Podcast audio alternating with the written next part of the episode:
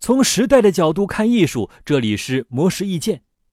在二零一七年末，腾讯与敦煌研究院携手启动数字丝路计划，致力于将敦煌打造成一个中国传统文化的超级 IP。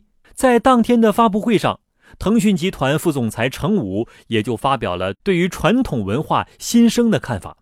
陈武表示：“我在故宫修文物、国家宝藏等节目，用新方式演绎传统文化，获得成功的案例，预示着如今中国文化遗产保护已经进入到在物理保护的基础上，如何让传统文化重新焕发新生命力的阶段。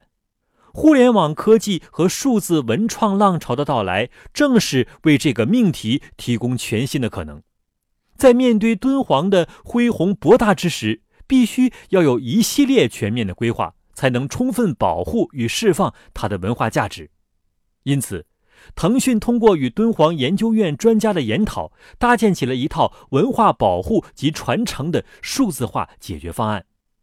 在具体的操作上，主要分成三个层面。第一个层面，文物的保护和传播。利用腾讯的平台和技术优势，打造出与敦煌文物和文化价值对等的数字文化体验。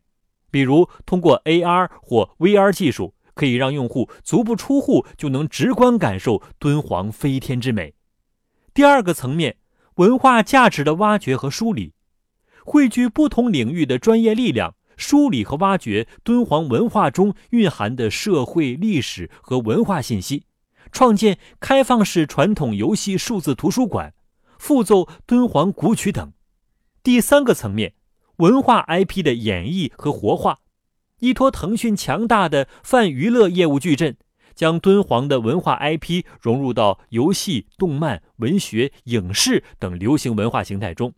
比如，腾讯的爆款游戏《王者荣耀》中将会推出一系列敦煌主题内容。